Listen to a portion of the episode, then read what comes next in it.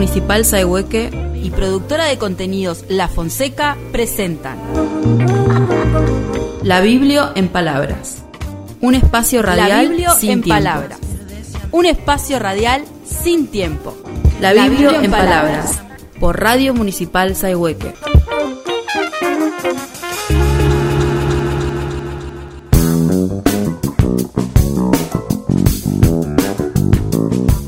Hola, ¿qué tal? Soy Mario Sánchez y a partir de este momento vamos a comenzar a compartir la Biblia en palabras. La Biblia en palabras es un programa de radio dentro de otro. Hoy vamos a seguir compartiendo el ciclo leyendo Julio Cortázar con la voz de la escritora Adriana Treco. En este episodio hablaremos de Casa Tomada, un cuento del escritor argentino Julio Cortázar que se publicó por primera vez en 1946 en el número 11 de la revista dirigida por Jorge Luis Borge, Los Anales de Buenos Aires, y después fue recogido en el volumen Bestiario de 1951. Participaron en estos episodios como locutora Ana Muñoz, productores y editores Melina Barrero, Beatriz Vilches y Mario Sánchez, y en la conducción la escritora y docente Adriana Treco. A continuación, el programa con el cuento Casa Tomada. Ya comienza leyendo a Julio Cortázar, un programa producido por La Fonseca, conducido por la profesora y escritora Adriana Treco. Hola, el ciclo Leyendo a Cortázar vuelve a acercarnos esta vez con un clásico cuento del autor, Casa Tomada, lectura que estará acompañada de otra obra maestra, una ópera, porque como sabemos, la narración de Julio Cortázar ha ido mucho más allá de la literatura. Así contamos, por ejemplo, con el plano de la casa que Juan Fresán, diseñador gráfico vietmense, fallecido en 2004 y padre del escritor Rodrigo Fresán, dibujó con excelente destreza logrando una original interpretación arquitectónica del cuento. O esta ópera, que sumaremos al programa, compuesta por Holcroft y Mendonza.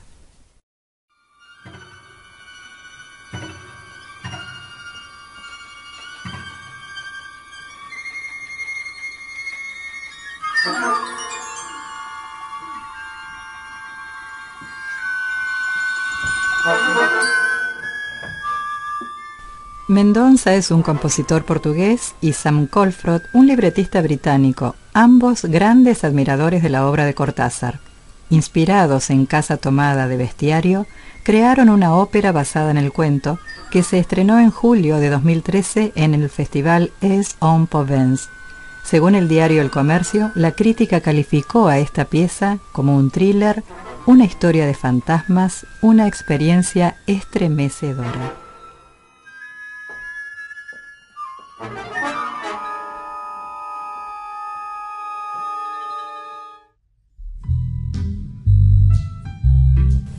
Pero antes de leer el cuento, inspirado espacialmente en una casa de Chivilcoy, donde vivió Cortázar entre 1939 y 1944, te invito a escuchar qué dijo el autor sobre la escritura de Casa Tomada.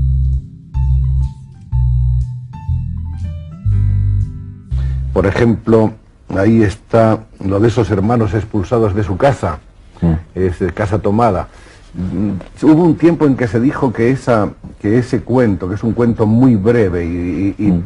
profundamente intenso, era un cuento que quería ser como una alegoría del peronismo y de la situación argentina. ¿Es cierto o es una atribución de la calle? No, no es, no, no, es absolutamente cierto, sí, y fue para mí una, una, una sorpresa enterarme de que existía esa versión fue quizá la primera vez en que yo descubrí una cosa que es muy bella en el fondo, y es la posibilidad de la múltiple lectura de un texto. O sea, descubrir que hay lectores que te siguen como escritor, que se interesan en lo que tú haces, y que al mismo tiempo están leyendo tus cuentos o tus novelas desde una perspectiva totalmente diferente de la mía en el momento de escribirlas, y que tienen una, una segunda o una tercera interpretación. Eh, mi interpretación de ese cuento te la puedo decir, y, ha sido dicho ya en otras entrevistas, eso es el resultado de una pesadilla. Yo soñé ese cuento, solo que no, estaba la, no estaban los hermanos, había una sola persona que era yo, y me, y me desplaza, algo que no se podía identificar me desplazaba poco a poco a lo largo de las habitaciones de una casa hasta echarme a la calle.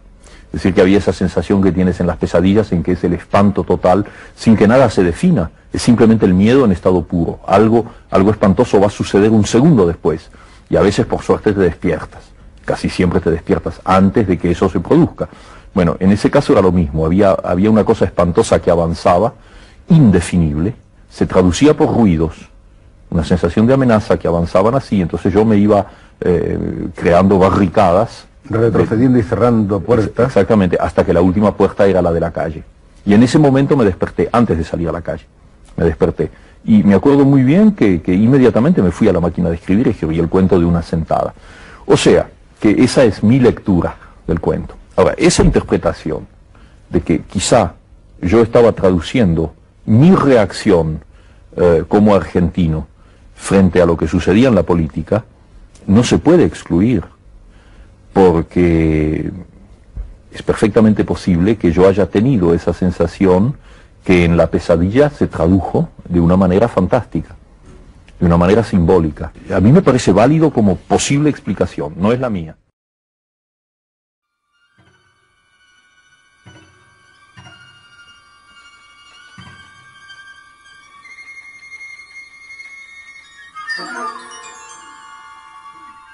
Ahora sí, de Julio Cortázar, Casa Tomada.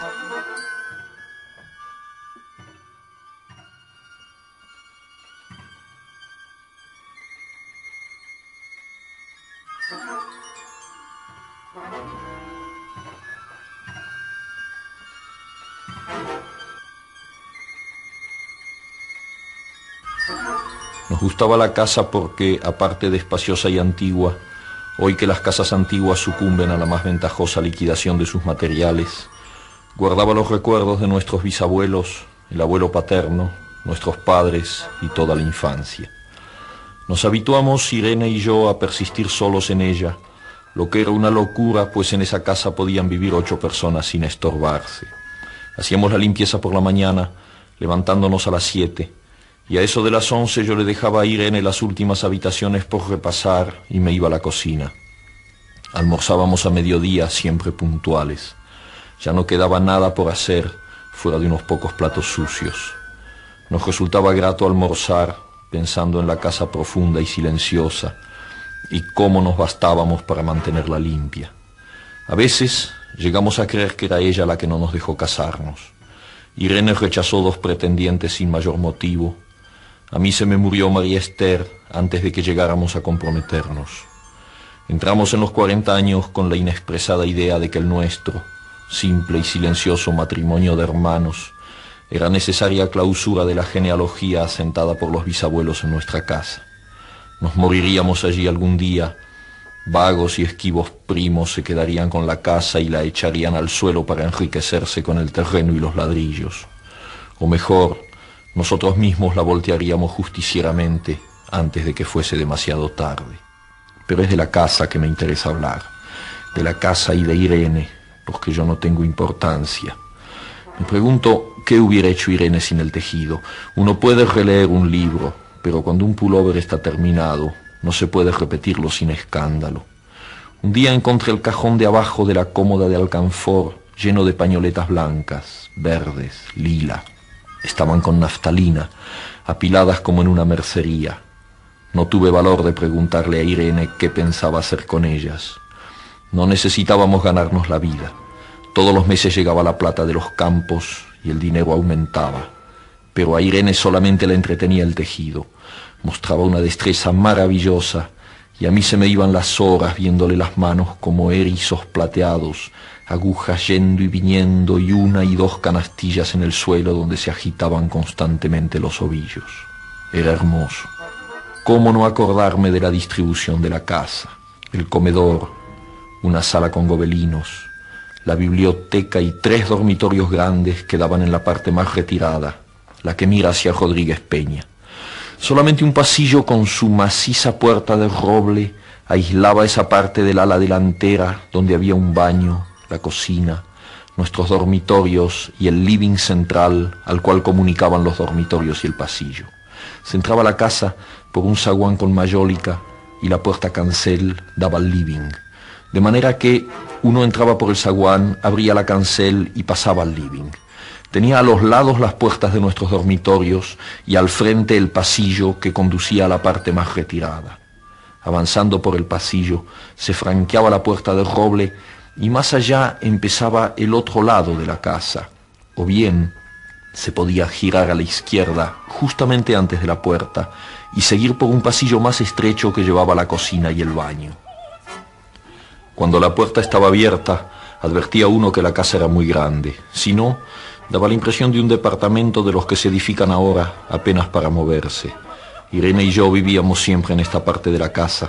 Casi nunca íbamos más allá de la puerta del roble, salvo para hacer la limpieza, pues es increíble cómo se junta tierra en los muebles. Buenos Aires era una ciudad limpia, pero eso lo debe a sus habitantes y no a otra cosa.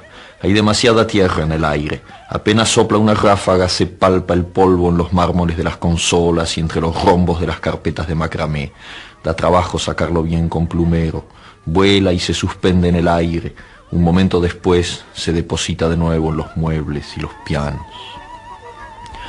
Lo recordaré siempre con claridad, porque fue simple y sin circunstancias inútiles. Irene estaba tejiendo en su dormitorio. Eran las ocho de la noche y de repente se me ocurrió poner al fuego la pavita del mate. Fui por el pasillo hasta enfrentar la entornada puerta de roble y daba la vuelta al codo que llevaba la cocina cuando escuché algo en el comedor o la biblioteca. El sonido venía impreciso y sordo, como un volcarse de silla sobre la alfombra o un ahogado susurro de conversación. También lo oí al mismo tiempo o un segundo después en el fondo del pasillo que traía desde aquellas piezas hasta la puerta. Me tiré contra la puerta antes de que fuera demasiado tarde. La cerré de golpe apoyando el cuerpo. Felizmente la llave estaba puesta de nuestro lado y además corrí el gran cerrojo para más seguridad. Fui a la cocina calenté la pavita y cuando estuve de vuelta con la bandeja del mate le dije a Irene, tuve que cerrar la puerta del pasillo. Han tomado la parte del fondo. Dejó caer el tejido y me miró con sus graves ojos cansados. ¿Estás seguro? Asentí. Entonces, dijo, recogiendo las agujas, tendremos que vivir en este lado. Yo cebaba el mate con mucho cuidado pero ella tardó un rato en reanudar su labor. Me acuerdo que tejía un chaleco gris. A mí me gustaba ese chaleco. Los primeros días nos pareció penoso porque ambos habíamos dejado en la parte tomada muchas cosas que queríamos. Mis libros de literatura francesa, por ejemplo, estaban todos en la biblioteca. Irene pensó en una botella de esperidina de muchos años. Con frecuencia, pero esto solamente sucedió los primeros días, cerrábamos algún cajón de las cómodas y nos mirábamos con tristeza. No está aquí. Y era una cosa más de todo lo que habíamos perdido al otro lado de la casa. Pero también tuvimos ventajas. La limpieza se simplificó tanto que aún levantándose tardísimo, a las nueve y media, por ejemplo, no daban las once y ya estábamos de brazos cruzados. Irene se acostumbró a ir conmigo a la cocina y ayudarme a preparar el almuerzo. Lo pensamos bien y se decidió esto. Mientras yo preparaba el almuerzo, Irene cocinaría platos para comer fríos de noche. Nos alegramos porque siempre resultaba molesto tener que abandonar los dormitorios al atardecer y ponerse a cocinar. Ahora nos bastaba con la mesa en el dormitorio de Irene y las fuentes de comida fiambre. Irene estaba contenta porque le quedaba más tiempo para tejer. Yo andaba un poco perdido a causa de los libros, pero por no afligir a mi hermana me puse a revisar la colección de estampillas de papá, y eso me sirvió para matar el tiempo. Nos divertíamos mucho, cada uno en sus cosas, casi siempre reunidos en el dormitorio de Irene, que era más cómodo. A veces, Irene decía, Fíjate este punto que se me ha ocurrido. ¿No da un dibujo de trébol un rato después era yo el que ponía ante los ojos un cuadradito de papel para que viese el mérito de algún sello de Ipen y Malmedy. Estábamos bien y poco a poco empezábamos a no pensar. Se puede vivir sin pensar. Cuando Irene soñaba en alta voz, yo me desvelaba enseguida. Nunca pude habituarme a esa voz de estatua o papagayo, voz que viene de los sueños y no de la garganta. Irene decía que mis sueños consistían en grandes sacudones que a veces hacían caer el cobertor. Nuestros dormitorios tenían el living de por medio, pero de noche se escuchaba cualquier cosa en la casa. Nos oíamos respirar, toser, presentíamos el ademán que conduce a la llave del velador, los mutuos y frecuentes insomnios. Aparte de eso, todo estaba callado en la casa. De día eran los rumores domésticos, el roce metálico de las agujas de tejer, un crujido al pasar las hojas del álbum filatélico. La puerta de roble, creo haberlo dicho, era maciza. En la cocina y el baño que quedaban tocando la parte tomada, nos poníamos a hablar en voz más alta o Irene cantaba canciones de cuna. En una cocina hay demasiado ruido de losa y vidrios para que otros sonidos irrumpan en ella. Muy pocas veces permitíamos allí el silencio, pero cuando tornábamos a los dormitorios y al living, entonces la casa se ponía callada y a media luz. Hasta pisábamos más despacio para no molestarnos. Yo creo que era por eso que de noche, cuando Irene empezaba a soñar en alta voz, me desvelaba enseguida. Es casi repetir lo mismo, salvo las consecuencias. De noche siento sed, y antes de acostarnos le dije a Irene que iba hasta la cocina a servirme un vaso de agua. Desde la puerta del dormitorio, ella tejía. Oí ruido en la cocina. Tal vez en la cocina o tal vez en el baño, porque el codo del pasillo apagaba el sonido. A Irene le llamó la atención mi brusca manera de detenerme y vino a mi lado sin decir palabra. Nos quedamos escuchando los ruidos, notando claramente que eran de este lado de la puerta del roble, en la cocina y el baño, o en el pasillo mismo donde empezaba el codo casi al lado nuestro. No nos miramos siquiera. Apreté el brazo de Irene y la hice correr conmigo hasta la puerta cancel sin volvernos hacia atrás. Los ruidos se oían más fuerte, pero siempre sordos, a espaldas nuestras. Cerré de un golpe la cancel y nos quedamos en el zaguán. Ahora no se oía nada. Han tomado esta parte, dijo Irene. El tejido le colgaba de las manos y las hebras iban hasta la cancel y se perdían debajo. Cuando vio que los ovillos habían quedado del otro lado, soltó el tejido sin mirarlo. ¿Tuviste tiempo de traer alguna cosa? Le pregunté inútilmente. No, nada.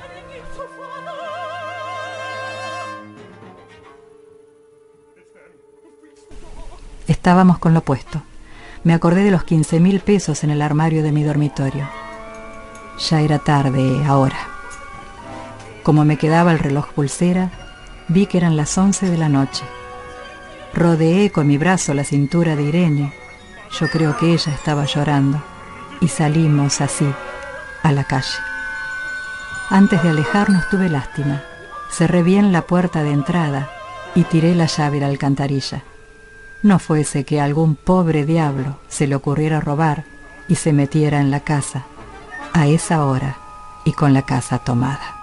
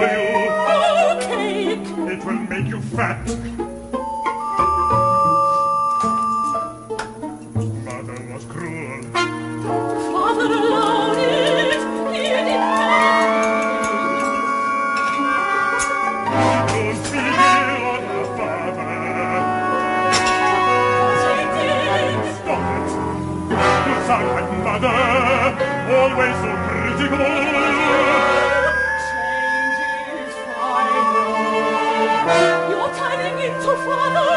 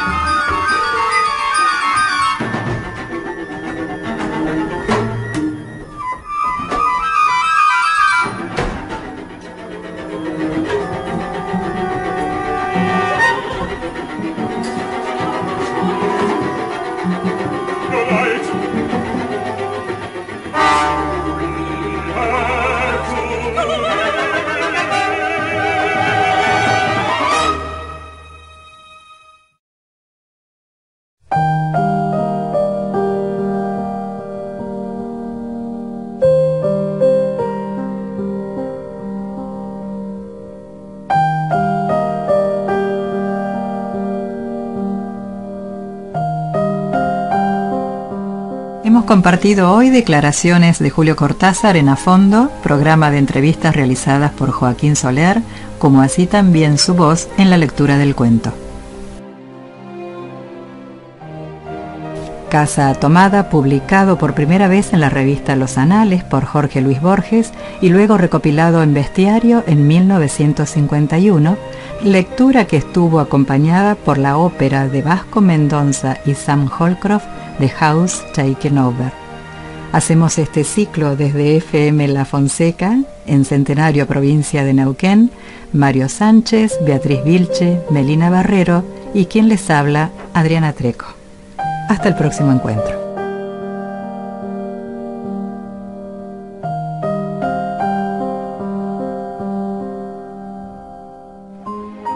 Esto fue Leyendo a Julio Cortázar un contenido de productora La Fonseca, conducido por la profesora y escritora Adriana Treco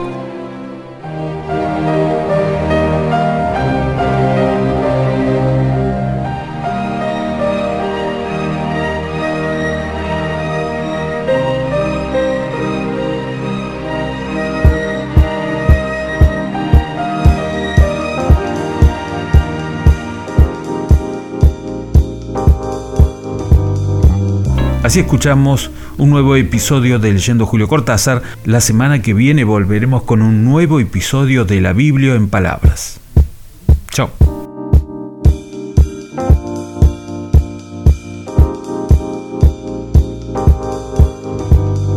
La Biblia en palabras está por terminar. La semana que viene volveremos.